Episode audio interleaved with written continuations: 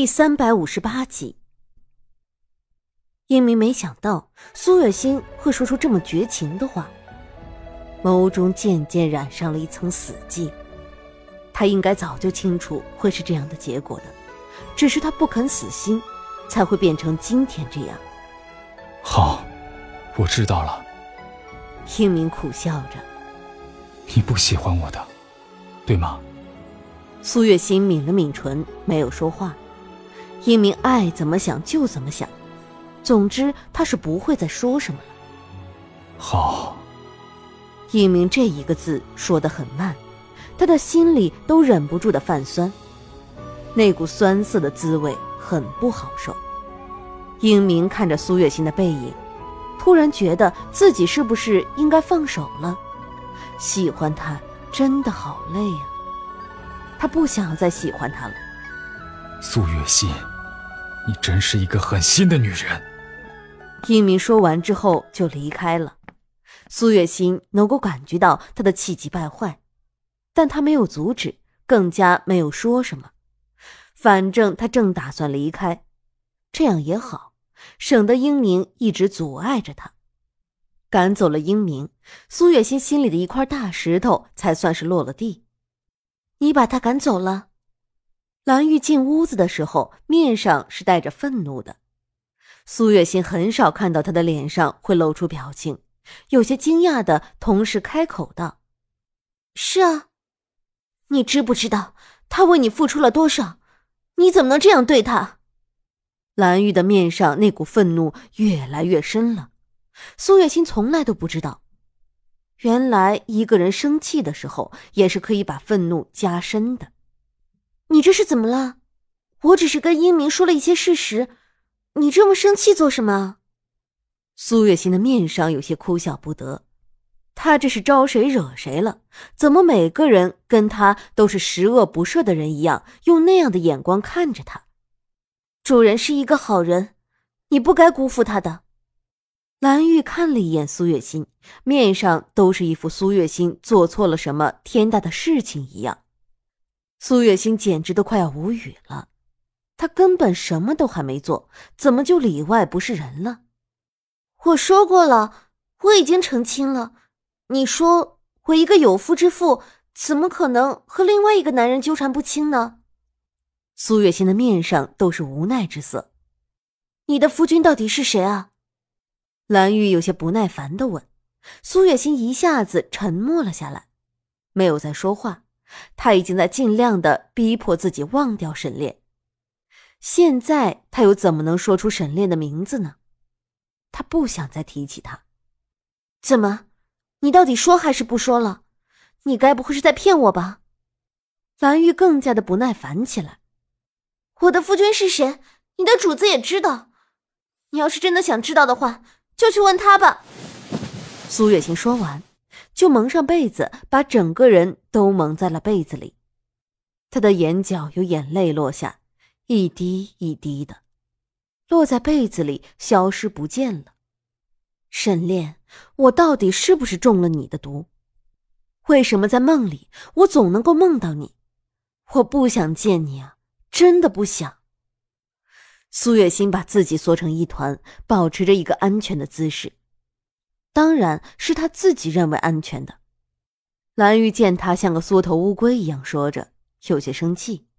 他本来是想掀开苏月心的被子的，但是还没等他动手，门口小六就冲他挥了挥手。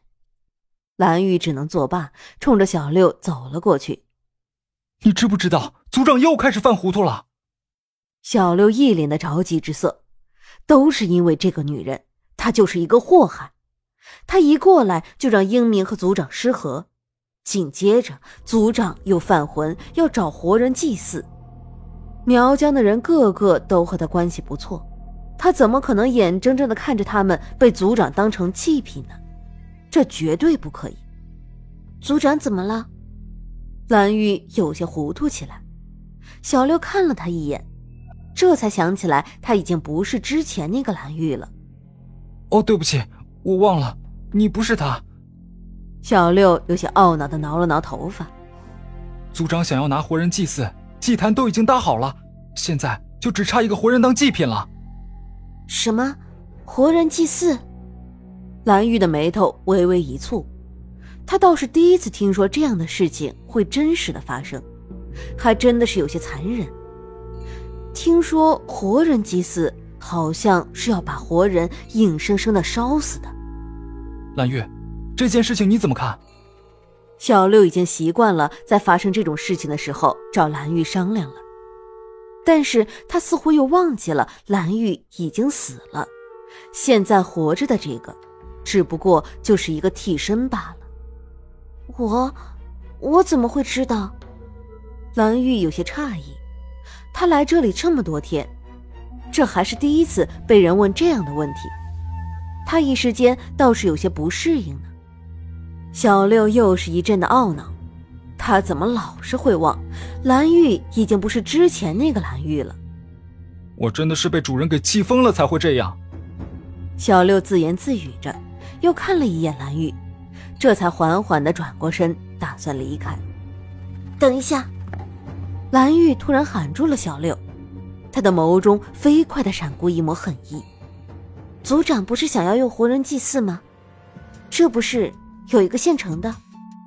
蓝玉轻笑着，这是他第一次笑，但是却是为了要苏月心的命。既然留不下苏月心的心。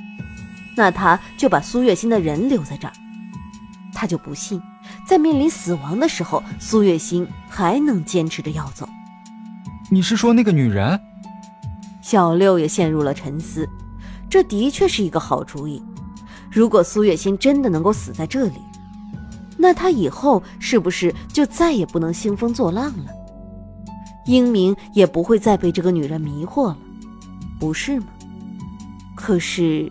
这毕竟是一条活生生的人命啊！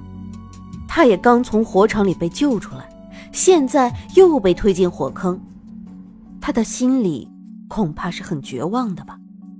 如果真的是这样的话，他恐怕是生不如死吧？小六有些犹豫起来。怎么？你要是再犹豫，恐怕死的人就会是你身边重要的人了。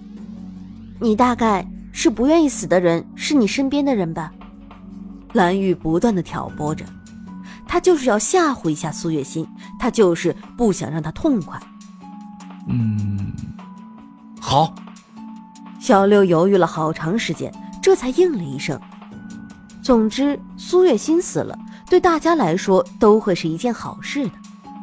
蓝玉的心里好过了些，不知道为什么。他在看到苏月心这样辜负英明的心意的时候，他的心里竟然会有说不出的不痛快。总之，他看苏月心是越来越不顺眼了，甚至恨不得他去死。而在房间里一直默默流泪的苏月心还不知道自己已经被算计的事情了，他只顾着自己伤心。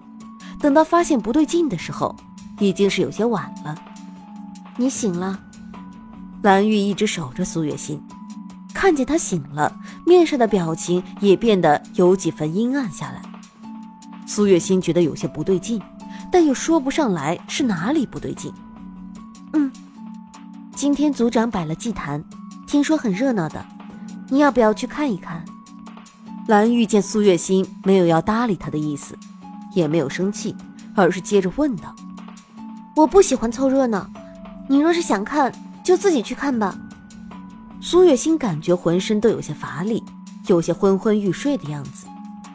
奇怪，他明明刚刚才睡醒，怎么又开始困了？你……苏月心猛地睁大眼睛看向蓝玉，却见蓝玉笑得很诡异。他这才意识到自己是被蓝玉给套路了。苏月心，你若是死了，可以怪不得我。怪只怪你自己太作，把自己的命给作没了。蓝玉阴狠的笑，但是面部的表情却变得有些扭曲起来。